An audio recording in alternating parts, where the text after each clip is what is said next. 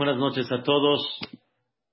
El, día de mañana, mañana en la noche, entramos en un día muy especial que se llama Lagba Omer, el 33 de este conteo del Omer, y como se acostumbra y como sabemos, se hace una fiesta, una fiesta increíble, donde se prenden velas reflejando las neshamot, las almas de grandes personajes, conmemoramos el fallecimiento de Rabbi Shimon Bar Yochai por lo que representó su grandeza en una forma muy especial.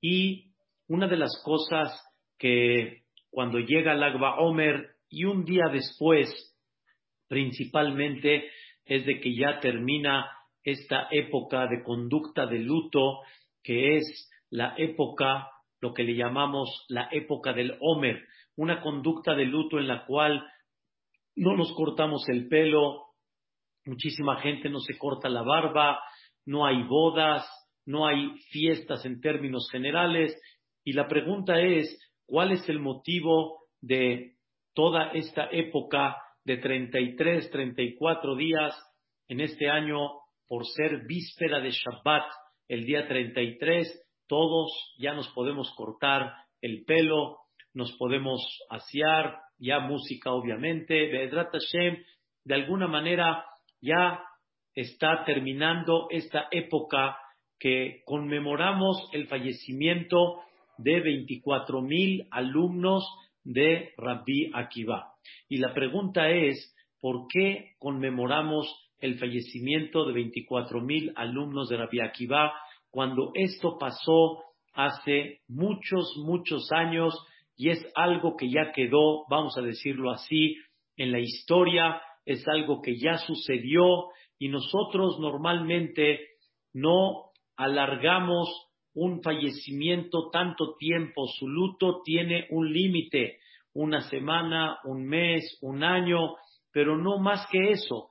Todo el concepto de conmemorar el fallecimiento de los 24 mil alumnos de la Vía Akiva, hay que darle un sentido y obviamente bajo la explicación que vamos a dar primeramente Dios, vamos a comprender algo muy importante como pusimos el título en la clase, cómo se mide un líder en el pueblo de Israel.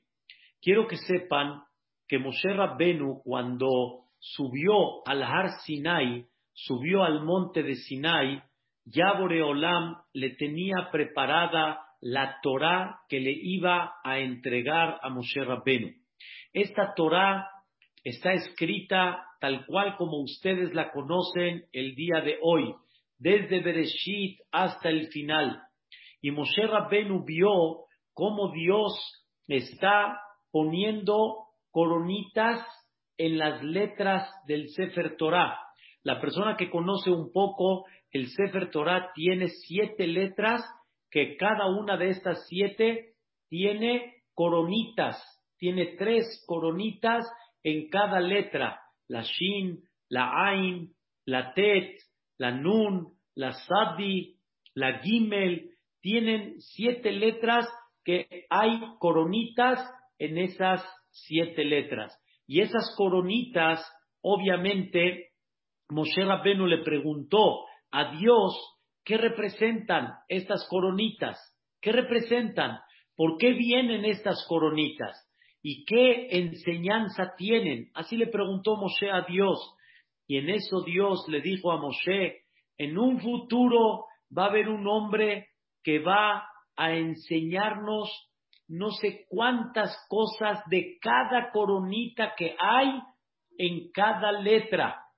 Así le dijo Dios a Moshe Rabbenu. No tienes idea lo que representa realmente estas coronitas.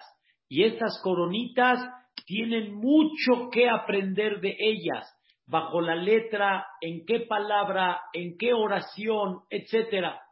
Le dijo Moshe Rabbenu, ¿quién es ese hombre que nos va a enseñar de estas coronitas tantas cosas y enseñanzas? Le dijo Dios, este hombre se llama Rabbi Akiva. Rabbi Akiva, le dijo Moshe Rabbenu, ¿me puedes de alguna forma, en forma inspirada, futura, me puedes enseñar este hombre? Cuenta la Gemara que Moshe Rabbenu se sentó en una clase de Rabbi Akiva y otras cosas increíbles que se estaban platicando ahí y dice la Gemara, Moshe Rabbenu no entendió nada. De todo lo que Rabbi Akiva estaba explicando, Moshe Rabbenu dijo, no entiendo nada. Y en ese momento dijo Moshe Rabbenu, ¿cómo? Entonces, de veras, tal vez estoy mal yo, tal vez mi Torah no es la correcta. En eso escucha cómo Rabbi Akiva dice, y esto lo dijo Moshe Rabbenu en Arsinai, y esto fue lo que Moshe nos enseñó en Arsinai. Y entonces Moshe dijo, ah, entonces quiere decir de que sí estamos bien, nada más que hay algo más que Rabbi Akiva innovó más de lo que Moshe Rabbenu enseñó. Y sobre esto pregunta uno de los grandes jajamín, Rabbi Yaheskel Abramsky, y toda esa Torah que Rabbi Akiva enseñó, de todas estas letras, nada más de las coronas que hay en estas letras, toda esta Torah, ¿dónde se fue? ¿Qué pasó con estas letras? Escuchen qué cosa tan impresionante. Dicen los jajamim que toda esta Torah la tenían los 24 mil alumnos de Rabbi Akiva. Los 24 mil alumnos tenían toda esta Torah, pero, escuchen bien, como no se portaron bien, ahorita vamos a explicar, Dios no quiso que esta Torah sea transmitida por estos 24 mil alumnos de Rabbi Akiva y al final se murieron y al final esta Torah ya no hubo a quien enseñarla, ya no estaba el nivel de gente como ellos y por lo tanto esta Torah se perdió. Entonces, ¿cuál es el luto que hacemos y que llevamos cada año en esta época de Homer? Este luto, ¿saben cuál es? Porque hay una Torah que no tenemos, hay una Torah que no está hay, hagan de cuenta, en el Talmud hay 20 tomos, tendría que haber existido mucho más tomos en el Talmud, pero no están porque se perdió esa Torah. Y los próximos alumnos que tuvo Rabbi Akiva ya no tenían el nivel para poder adquirir esta Torah y por lo tanto esta Torah se perdió. Sin embargo, Rabbi Akiva volvió a levantar la Torah oral, que se llama la Torah Sheba Alpe. Rabbi Akiva la volvió a levantar otra vez. Y en ese momento, escuchen bien, al levantar esta Torah quiere decir todo el Talmud que tenemos, todo el Talmud, todos los 20 tomos de Talmud que tenemos, que es la Torah oral, esta Torah fue por mérito de Rabbi Akiva y los nuevos cinco alumnos, después de que fallecieron los 24 mil alumnos, vinieron estos cinco alumnos y uno de ellos, ¿quién era? Rabbi Shimon Bar Yochai. Otro era Rabbi Udá Bar Ilai. Otro era Rabbi Osi. Otro era Rabbi Shimon. Otro era Rabbi Meir Baalanes. Y estos cinco alumnos volvieron a levantar. Y sin ellos se hubiera olvidado la Torah Barminan. Cuando Rabbi Akiva tituló a estos cinco alumnos para que estos cinco alumnos le den la futura luz de Torah al Am Israel, justamente en Lagba Omer. ¿Por qué hacemos fiesta en Lagba Omer según esta explicación? Porque volvió a levantarse la luz de la Torah y volvió otra vez a despertar la enseñanza de la Torah futuro por estos cinco alumnos que Rabbi Akiva tituló. Quiere decir que si tenemos Torah hoy en día y tenemos esta gran, este, este gran Talmud que de él absorbemos todas las cosas tan importantes de la Torah hasta el día de hoy, es por estos cinco alumnos que Rabbi Akiva tituló para que ellos continúen la cadena milenaria de la Torah Sheba Alpe, de la Torah oral. Ahora, queridos hermanos, quiero entrar en el tema. ¿Qué pasó con los 24 mil alumnos de Rabbi Akiva que fallecieron y que esa Torah se perdió y ya no la tenemos? Y por eso, de alguna manera, hacemos una conducta de luto, porque si esa Torah hubiera estado presente en esta época y en todas las épocas anteriores, la bendición del mundo hubiera sido otra. Cuando hay más Torah, hay más bendición. La Torah se llama el árbol de la vida. Es Es el árbol de la vida cuando tú te agarras de ella. Y qué tan importante es que este árbol de Torah, esta luz de Torah, mientras más presente esté, más bendición hay. Pero como esa parte tan importante de Torah se perdió, no se perdió nada más sabiduría, se perdió bendición, se, se perdió luz. Y por eso es como un luto, porque si hay cosas que nos faltan y hay bendición que hace falta, es por la falta de esa Torah. ¿Y por qué fallecieron esos 24 mil alumnos de Rapia Akiva?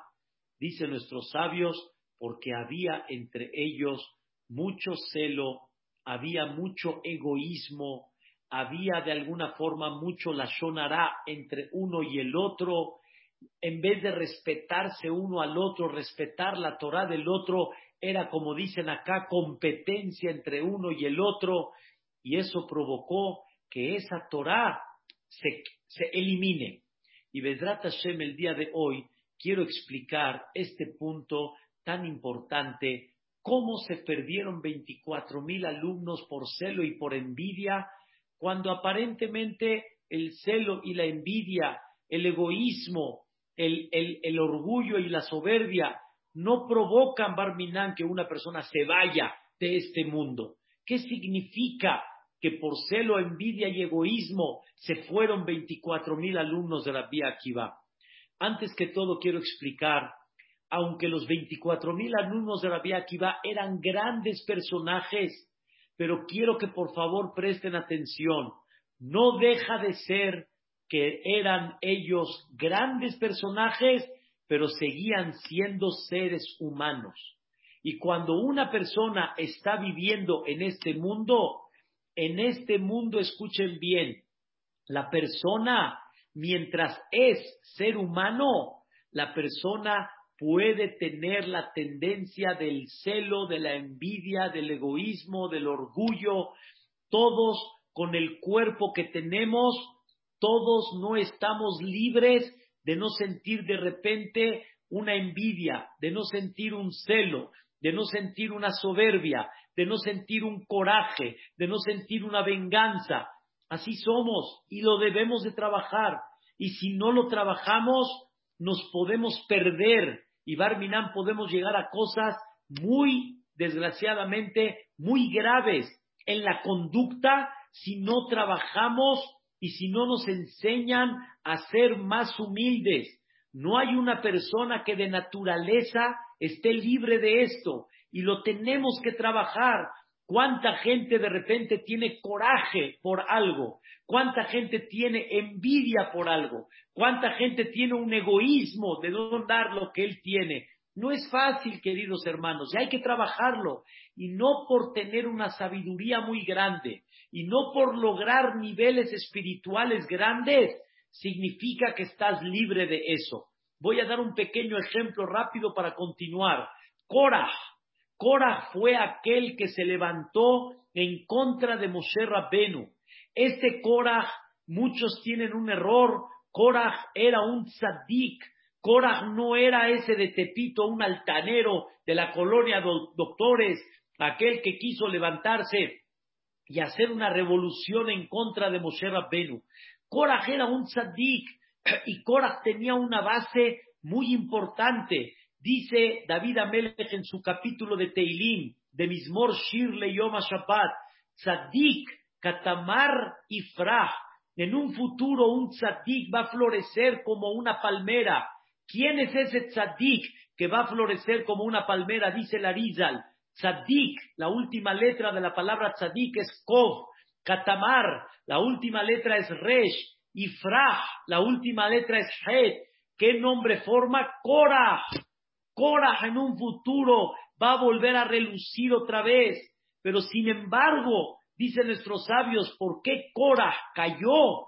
Por, el, por la envidia que le dieron un puesto que no lo, se lo dieron a él, sino se lo dieron a otro. Y aunque el puesto que él quería era con un propósito positivo, era un puesto que él con él, con ese puesto él quería crecer en espiritualidad, pero sin embargo, por ese celo de no haber recibido ese puesto, se desvió, se descarriló en el sentido figurado, no espiritualmente, sino se descarriló pensando que Moshe Rabbenu fue el que decidió los puestos y se levantó en contra de Moshe Rabbenu. Pero realmente Coraje era bueno. Pero vean lo que puede provocar un celo y una envidia. Y así muchos personajes por celo y por envidia se pueden echar a perder. Y es una de las cosas que hay que trabajar y hay que tener mucho, mucho, mucha constancia para cada vez dominar y cada vez sentir menos la soberbia, el egoísmo, la, la, envidia y cada vez tener más alegría con lo que el compañero tiene, alegría con lo que el compañero crece, alegría y dando de lo que tú tienes para el otro. Esto hay que trabajarlo, el que no lo trabaja es muy difícil. Ahora escuchen esto los 24 mil alumnos de Rabbi Akiva no trabajaron en sí sobre este egoísmo, sobre este celo y envidia, y de alguna manera hablaban mal uno del otro, a ver quién sobresale más, a ver quién resalta más, como hoy en día, a ver qué boda estuvo mejor, que la mía no se quede atrás, voy a hacer cosas, innovar cosas nuevas para que la mía sea especial, y cada persona quiere ser exclusiva. Son temas que son naturales en la persona que hay que trabajarlas porque si no, en un futuro, en lo que menos te das cuenta, caes. Y caes en la shonara y caes en grito y caes en enojo y caes en venganza. Hay que trabajar esto. Ahora escuchen qué cosa tan increíble. Dice la Gemara en Maseret Yevamot, 24 mil alumnos tenía Rabbi Akiva pero no 24 mil alumnos. La Gemara dice tenía 12 mil parejas, Rabbi Akiva, 12 mil parejas. Pregunta el Ben Yehoyada, el Benishai, ¿por qué Rabbi Akiva tenía 12 mil parejas? ¿Por qué no dice que tenía 24 mil alumnos? ¿Por qué 12 mil parejas? Ya sé que si multiplicamos 12 por 2 es 24, pero ¿por qué la Gemara destaca en parejas y no destaca en individuales? Contesta el Benishai, el Ben Yehoyadá, Rabbi Akiva se percató de ese celo y envidia, de ese egoísmo que había entre sus alumnos, y por lo tanto Rabbi Akiva hizo doce mil parejas y juntó al grande con el chico, juntó al que no era tan capaz con el muy capaz, para que cada uno trabaje la humildad, que cada uno trabaje la paciencia. Queridos hermanos, ¿cuántos de nosotros nos falta paciencia y la falta de paciencia es falta de humildad? Cuando no tenemos tolerancia es falta de humildad. Cuando hay veces alguien te pregunta las cosas dos o tres veces ya empiezas a respirar y no tienes paciencia. Y en el estudio es muy importante tener humildad y explicar las veces necesarias para que la otra persona entienda y que no tengas el, el nervio de decir, bueno, caray, no has entendido. Bueno, caray, no entiendes, hombre, a ti por más que se te explique, no entiendes. Cuando uno tiene humildad es otra cosa. Queridos hermanos, hubo un gran jajam llamado Rabbi Pereda, la Gemara en Babacamá, donde él tenía un alumno que para que entienda las cosas había que explicarle cuatrocientas veces. Cuatrocientas veces.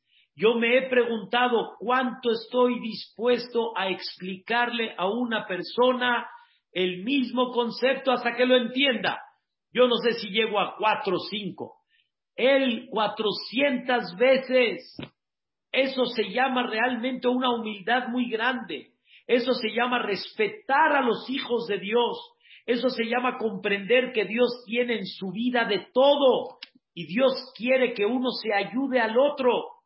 A Rabbi Akiva se dio cuenta que sus alumnos no se respetaban mucho, entonces hizo 24 mil, perdón, hizo 12 mil parejas de una forma tal para que cada uno eh, tenga esa humildad y trabaje. Y con todo y eso, Rabbi Akiva no logró en sus alumnos llegar a ese nivel que se llama Beahavta le reaja camoja. Ahora quiero que escuchen esto. Aquí voy a entrar en el detalle. Está escrito que Dios escogió a Moshe Rabbenu como el líder de Am Israel. Pero ¿qué vio Dios en Moshe para ser el líder de Am Israel? Y escuchen bien, para que Moshe dirija y para que Moshe sea el, el, transmisor de la Torah al Am Israel, a futuras generaciones, para que él sea el intermedio de la conexión de Torah al pueblo de Israel, ¿qué vio Dios en él? No nada más vio liderazgo, que no hay duda que Moshe lo adquirió en el palacio de Paró, sino que vio más Dios en Moshe Rabbenu y cómo lo probó para ser el líder de Am Israel. Dice la, el Midrash, en tres cosas midió Dios a Moshe Rabbenu, pero el factor común en las tres es la humildad tan grande que tenía Moshe Rabbenu. Número uno, Dios midió a Moshe cómo trataba al rebaño. Sí, señores, cómo trataba al rebaño y al ganado. Y la famosa historia que Moshe Rabbenu se le escapó un becerrito y corrió Moshe Rabbenu detrás de él y al final el becerrito llegó a un riachuelo y empezó a tomar agua y Moshe Rabbenu dijo, no me di cuenta, te fallé, te fallé. Si no te hubiera fallado, no hubieras corrido, no hubieras buscado agua y por mi culpa te cansaste. ¿A quién le habló? A uno que no entiende. ¿A quién le habló? a un becerrito que no tiene cabeza. Sin embargo, Moshe Rabbenu entendió en su corazón la responsabilidad que él tenía. Agarró al becerrito y se lo puso acá. Y Moshe Rabbenu cargándolo lo regresó a su lugar. Cualquiera de nosotros que hubiera hecho. Órale, ya, ya tomaste, órale, regresa. Cualquiera de nosotros hubiera dicho, me hiciste correr, Cualquiera de nosotros hubiera pegado tal vez. No tienes vergüenza, como decimos. Moshe Rabbenu manejó de una forma diferente. Y en ese momento Moshe Rabbenu dijo, Dios, Él conduce al rebaño de esta manera, se apiada de ellos, los entiende. Él es el que tiene que conducir a mi pueblo. Él tiene que ser el pastor de mi rebaño sagrado. Eso fue la forma como Dios midió a Moshe Rabbenu. Número dos, Moshe Rabbenu cuando ya se presentó Dios delante de él, le dijo, ve a salvar al pueblo de Israel de Mitzrayim. Señoras y señores, cuando Dios le dice a Moshe Rabbenu, ve a salvar al pueblo de Israel de Mitzrayim, cualquiera de nosotros tendría que decir, sí Señor, es el amo del mundo, es el poderoso, es el dueño de todo el universo. A él se le puede decir no. A Dios se le puede decir no, pero la humildad de Moshe Rabbenu no le permitió contestarle a Dios sí. Y le dijo Dios, Shelachna Beyat Hay un dirigente en Mitzrayim que se llama Aharon Cohen. Lleva dirigiendo al Am Israel en espíritu. Les da espiritualidad. Le está tratando de dar un, un espíritu de esperanza. ¿Cómo crees que voy a llegar yo y voy a decir, Ah, pero Dios te está diciendo, escuchen la respuesta, Dios, eso es justamente la trampa que le puso a Moshe Rabbenu.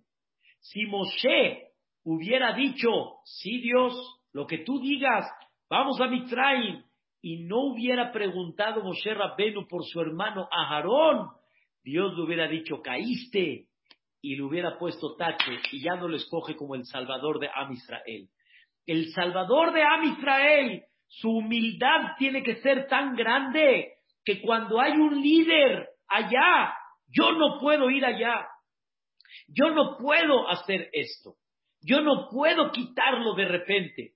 Dios le dijo a Moshe Rabbenu, no te preocupes, no te preocupes, le dijo a Moshe Rabbenu. Aarón no se va a ofender.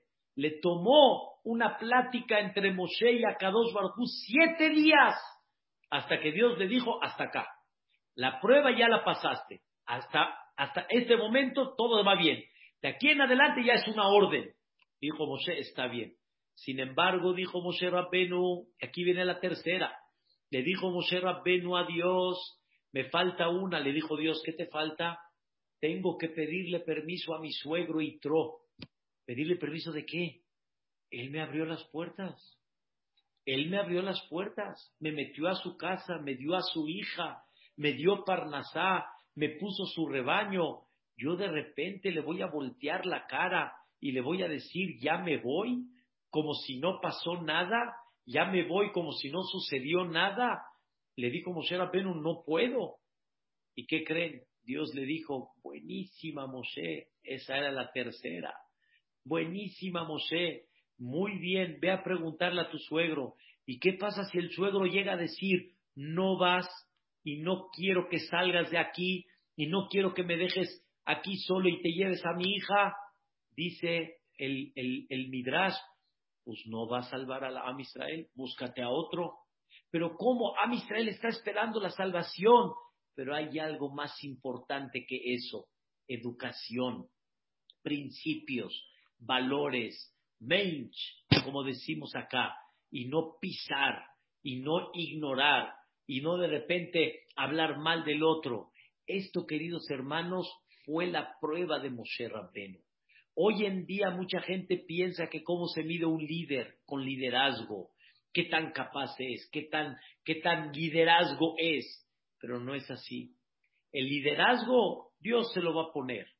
¿Qué Dios necesita ver en el líder de Am Israel? La gran humildad que tiene. Ese Moshe Rabbenu fue el medio que se va a transmitir la Torah a futuras generaciones. Por eso está escrito Moshe Kibel Torah mi Sinai. Moshe recibió la Torah de Sinai. Preguntan todos, ¿cómo que recibió la Torah de Sinai? La Torah la recibió en Sinai, no la recibió de Sinai, la recibió de Dios. La respuesta es, Moshe recibió la Torah del ejemplo de Sinai. Sinai que era el monte más bajo, Dios quiere enseñar que para que la Torah se transmita se necesita trabajar humildad. No quiero yo las cosas grandes, las cosas impactantes, el Everest, no. Necesito yo para que la Torah se transmita humildad. Y si no hay humildad, no eres el utensilio y no eres el canal, el ducto para transmitir la Torah. Ese era Moshe Rabbeinu. Rabbi Akiva Escuchen bien, Rabbi Akiva fue el ducto para transmitir la Torah oral, la que tenemos hoy en día. Hoy en día, si tenemos todo el Talmud que tenemos, es por Rabbi Akiva y por esos cinco alumnos que los hizo Rabbi Akiva.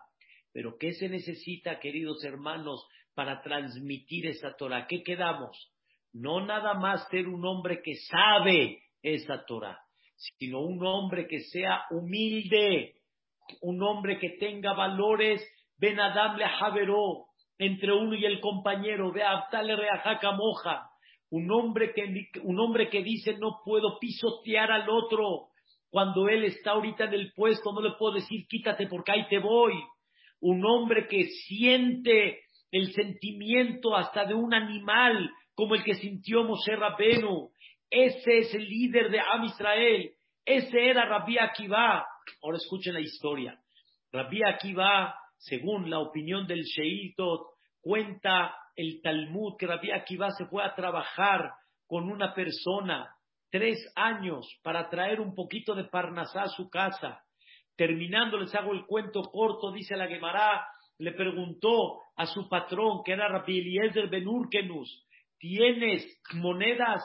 Dame mi pago de tres años recopilamos, necesito regresar a mi ciudad. Le dijo, no tengo. ¿Cómo que no tienes? ¿Cómo que no tienes? Le pregunté a mucha gente acá, ¿cómo? Yo lo mato. ¿Cómo que no tienes? Tres años trabajando y no tienes para pagarme. Le dijo Rabbi Akiva, bueno, dime, ¿tienes este, animales? Le dijo, no tengo. ¿Cómo? El cínico dice que no tiene. Si yo le trabajé sus animales, ¿cómo que no tiene? ¿Cómo que no tiene? Le dijo, bueno, ¿tienes terrenos? Le dijo, no. Se volvió loco Rabbi Akiva. Dijo, ¿tienes frutas? No. Eh, eh, ¿Tienes colchas? ¿Colchas? ¿Algo de mercancía? No. Al final se fue Rabbi Akiva, se fue como que desilusionado y regresó a su casa sin nada. Esto fue Erev Kippur. Terminando su pot, Rabbi Eliezer Ben Urkenus llegó con un cargamento de comida, de placer increíble, de bebida, mejor, los mejores vinos, y llegó con todo el pago para darle a Rabbi Akiva. Cualquiera que lo hubiera visto a Rabbi Eliezer llegando, eh, ya llegó este que dice que no tiene nada, hipócrita, ¿cómo se atreve? Te preguntó Rabbi Eliezer Benur que nos Rabbi Akiva, cuando te dije que no tengo monedas, ¿qué pensaste? Le dijo, la verdad pensé que invertiste todas las monedas en un negocio, entonces no tienes ahorita, no hay liquidez como decimos. Cuando te dije que animales no tengo, ¿qué pensaste? Que renté los animales a mucha gente y no se los puedo quitar ahorita.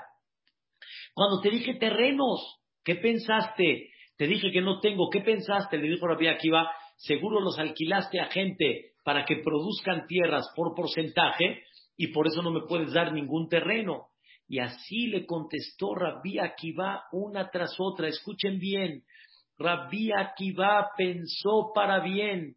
Rabbi Akiva juzgó para bien. Rabbi Akiva no levantó coraje, no levantó este, envidia, no levantó este rencor. Rabbi Akiva entendió que este hombre si me dice no es por algo y realmente hay algo que sucedió.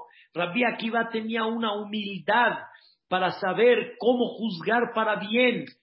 Este hombre le dijo a Rabbi Akiva, Rabbi Eliezer Benurkenus, le dijo, te juro por Dios que así fue. Así fue. Monedas no tenía porque invertí. Animales no tenía porque los alquilé. Eh, terrenos no tenía porque también los alquilé.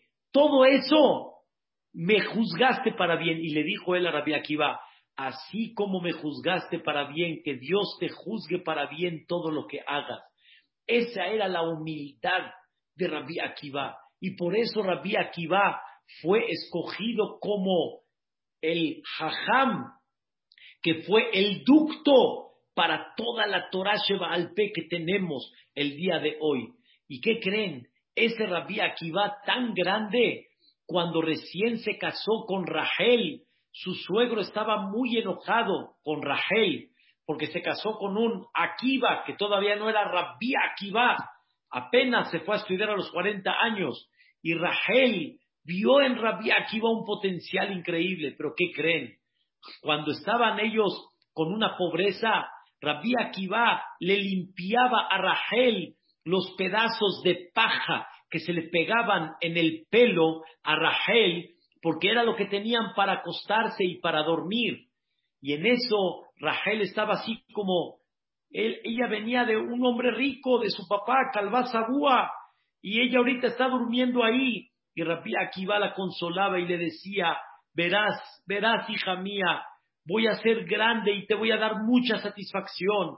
En eso tocan la puerta y era Eliyahu Anabí, pero venía disfrazado en forma de un pobre y le dijo, tengo una mujer que se acaba de aliviar y no tengo un poco de paja para que se acueste, ¿no me puedes dar un poco de paja? Dijo Rabbi Akiva a Rachel, nos podemos apretar, ¿verdad, mi vida? Nos podemos apretar un poquito tenemos un poco de paja, hay gente que ni paja tiene, vamos a darle un poco, dijo Rachel, vamos. Esa era la humildad tan grande de Rabbi Akiva. Este Rabbi Akiva quiso lograr 24 mil alumnos que sean 12 mil parejas y que se lleven bien uno con el otro. No se logró, pero escuchen la idea. Cuando no se logró, En ese momento, Rabbi Akiva entendió que estos alumnos no pueden ser el ducto para transmitir la Torah Sheba al a futuras generaciones, porque el liderazgo de Am Israel, el líder de Am Israel se mide con la humildad que tiene y conforme más humildad hay, entonces realmente ese es el que transmite y es el futuro Jajam que le da luz de Torah al Am Israel. Y por eso Rabbi Akiva, cuando formó a sus cinco alumnos, les dijo a Rabbi Shimon, a Rabbi Yehuda, a Rabbi Yossi, a Rabbi Meir Baalanés, les dijo a todos estos alumnos tan increíbles, les dijo un favor, no me caigan como el otros, como, como los primeros, sean hermanos, vean por sus hermanos, sean humildes y cumplan el pasuk de Ahabtal de Reajacamoja. Rabbi Akiva dijo, una gran enseñanza me dejó Dios. No puedes tú ser la luz futura de la Torah si no tienes una humildad muy grande. Y escuchen bien, queridos hermanos, los grandes jajamim, a donde yo les pique, los grandes jajamim, que han sido la luz de Torah a futuras generaciones, como Rabbi Yosef Caro, Rabbi Moshe Iserlich, grandes jajamim, en todos el factor común que había, ¿saben qué era? Humildad. Humildad, humildad, mucha humildad. Rabbi Akiva Iger era uno de los grandes jajamim que dejó una luz de Torah muy importante en esta vida. Se estudian sus libros. Yo había otro jajam, en su generación se llamó Rabbi Yaakov Milisa. Rabbi Yaakov Milisa, grandes jajamim, los dos dejaron una gran Torah. Hasta el día de hoy su luz de Torah es increíble. Rabbi Yaakov Milisa y Rabbi Akiva Iger, una vez los dos estaban en la carreta, en la carroza, yendo a un lugar. En eso, Rabbi Akiva Iger se percata que hay muchísima gente que vino a recibir la carroza, o sea, a dar bienvenida. Dijo Rabbi Akiva Iger, seguro vinieron a recibir a Rabbi Jacob Milisa, seguro. Dijo Rabbi Akiva Iger, me voy a bajar de la carroza rápidamente para recibir yo con el público a Rabbi Jacob Milisa. Rabbi Jacob Milisa del otro lado, por la otra ventana, vio a la multitud de gente y dijo Rabbi Jacob Milisa, seguro vienen a recibir a Rabbi Akiva Iger. Dijo Rabbi Jacob Milisa, me voy a bajar rápido para recibir a Rabbi Akiva Iger. En eso se bajaron los dos, llega la carroza, abren las puertas y no hay nadie, no hay nadie. Rabbi Akiva Iger se bajó a recibir a Rabbi Jacob Milisa. Y Rabbi Jacob Milisa se bajó a recibir a Rabbi Akiva. Eso es la luz futura de la Torah. Sin eso, aunque tenga sabiduría, liderazgo, lo que quieran, no, ese no puede ser el ducto cómo transmitir Torah. El Jafetz Haim, la humildad del Jafetz Haim. El Jafetz Haim no fue el ducto que hasta el día de hoy tenemos el famoso libro Mishnah Berurah, que todas las alajot, la luz de alajot la tenemos por él. No fue así nada más, porque el Jafetz Jaim así, porque el Jafetz Jaim fue muy humilde y su humildad era impactante. La humildad del Jafetz Jaim era enorme, enorme, a tal grado que una vez una persona le dijo, Jajam, ¿tiene cambio? Y le dijo el Jafetz Jaim, claro, sacó su cartera, ¡pum! se la arrebató y se, se fue a correr. Y los alumnos dijeron, vamos por él. Y dijo el Jafet Tito, aquí todos se quedan quietos. Si este hombre se descaró a quitarle la cartera al Jafet Zaim, quiere decir que en su casa hay una necesidad muy grande. Y vete a saber su esposa cómo lo tiene. Y sus hijos cómo lo tienen. Y no sabíamos que había pobreza en esa casa. Vamos a ayudarle. Jajá, ¿cómo que vamos a ayudarle? Hazme caso, entiende lo que estoy diciendo. Esa es la humildad del Jafetz Haim. Jafetz Haim, su humildad era enorme, enorme. Y hay historias hasta decir basta de la humildad tan grande del Jafetz Haim. No hay jajam que haya sido un ducto de luz de Torah si no es por la humildad tan grande que tiene. Rabbi Zalmel Melza era el Rab de Rabshah, uno de los grandes jajamim en las últimas épocas que de Europa llegó a Eretz Israel. Y fue una luz muy especial también. Escuchen qué increíble. Rabshah lo acompañaba mucho para platicar con él de Torah y para aprender de sus caminos y de su conducta. En eso llegaron a la casa de Rabizazal Melmelzar, Rabshah con el tío, era su tío por parte de la esposa, subió las escaleras para ir a la casa y bajó rápido. Y le dijo Rabshah, ¿qué pasó? Rebe, ¿qué pasó? No, no pasa nada. Volvió a subir y rápido volvió a bajar. Le preguntó Rabshah, ¿qué pasó? Le dijo, vamos a platicar un poquito de Dibre Torah, voy a hacer un poco de tiempo. Le dijo, ¿por qué, Rebe? ¿Qué pasó? Le dijo, muy simple. Subí y en la casa de la Dalmel Melzar había una muchacha yehudía que estaba haciendo el quehacer de la casa. Y esta muchacha era una viuda, era una almaná, una viuda. Y Dalmel Melzar, cuando llegó a la puerta antes de abrir, la escuchó que estaba cantando cantando. Dijo Rabbi Dalmel Melzar, un almaná cantando, no puedo entrar ahorita a la casa. Le dijo Rabshah, pero ¿por qué no toque la puerta y cuando entre va a dejar de cantar y ya? ¿Por qué no entró? Le dijo, ¿cómo? Cuando una persona está cantando, está feliz. Cuando una persona está cantando, está por lo menos así, dándose un poquito de placer es una mujer viuda y está cantando, se está regocijando, le voy a quitar ese placer. Le voy a quitar ese placer. Están escuchando los grados de humildad que una persona pudiera trabajar, pero nada más teniendo esa humildad, puedes ser el ducto de luz para el Am Israel. Si no, no lo puedes ser.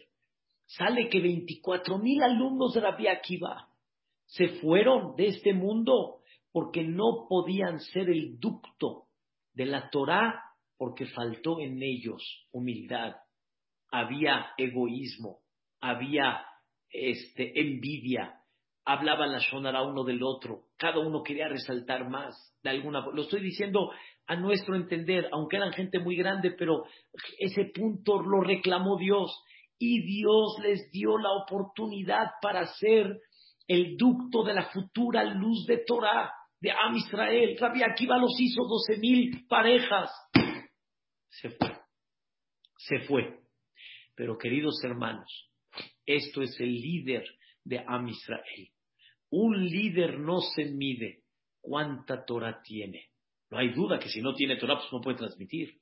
Pero no se mide cuánta Torah, se mide cuánta humildad la persona realmente tiene. Ese fue Moshe, ese fue Rabbi Akiva. Y esos son, esos fueron los futuros que transmitieron la Torah. Me despido. Uno de los alumnos de Rabbi Akiva se llamó Rabbi Meir Ba'alanes, el que hace dos días conmemoramos su fallecimiento, Rabbi Meir Ba'alanes. Cuenta el Talmud que Rabbi Meir Ba'alanes daba una clase de Torah cada viernes en la noche. En esa época que los viernes de invierno eran noches largas, terminaban la ciudad, iban al Knis, como hoy en día en Eretz Israel mucha gente termina la ciudad de Shabbat y se va al Knis a estudiar un rato, porque ahí oscurece a las cuatro, cuatro y media. Entonces había una señora que iba a las clases de Rabemir cada noche. Y en ese momento el marido le dice, te pido de favor, no me llegues tarde. Rabí Meir se retrasó un poquito su clase y la señora llegó tarde a la casa y la casa estaba cerrada y no podía abrir. Y le dijo al marido, ábreme. Y le dijo el marido, no te voy a abrir. Escucha, hasta que no vayas y le escupas a Rabí Meir en su ojo, no entras aquí a la casa. Eh, ya saben, cuando uno se le prende la shahorá y cuando uno entra en crisis de caos. Pobrecito el Señor. pero así lo hizo. En eso la señora dice, ¿estás hablando en serio? ¿No me vas a dejar entrar hasta que no le escupa? ¿Estás, ¿estás loco? Le dijo, así es. Pues la señora, ¿a dónde regresó? Al CNIS. ¿A dónde regresó? Al CNIS. Los alumnos de Rabbi Meir dijeron, vamos por él, vamos por él. ¿Cómo? Es un déspota. Rabbi Meir dijo, manden a llamar a esta señora. La mandaron a llamar y le dijo a la señora, tengo un problema en el ojo. Y la verdad, a mí me dijeron los doctores que una saliva, cuando entra así en forma directa, como, como flecha, es la que cura. ¿Me puedes escupir un poquito acá? ¿Cómo crees, jaja? Estoy hablando en serio. Ayúdame. Haz, ¡pum! Y ya está. En eso le dijo, le dijo Rabbi Meir, hazlo bien. Lo hizo, no, no, no entró bien, hazlo otra vez. Tiene que entrar bien. Cuando ya lo hizo bien, le dijo, dile a tu marido que ya le escupiste a Rabbi Meir y ve a tu casa. Señoras y señores, yo hubiera hecho pedazos al marido. Lo hubiera hecho trocitos, a carne asada. ¿Cómo? El marido así le dice a la mujer y que le escupa a Rabbi Meir, no tiene vergüenza. Pero por eso no soy Rabbi Meir. Rabbi Meir enseña que hay que tener humildad y para hacer Shalom Bait hay veces hay que rebajarse. Dijo Rabbi Meir, si Dios está dispuesto a borrar su nombre para hacer paz entre uno y el otro, yo no lo voy a hacer. Yo no lo voy a hacer. Queridos hermanos, no tenemos idea de la grandeza de estos grandes, grandes jajamín. Ese era alumno de Rabbi Akiva. Y así fue donde él transmitió su luz de Torah a las futuras generaciones. Y ese es el liderazgo que nos debemos de llevar.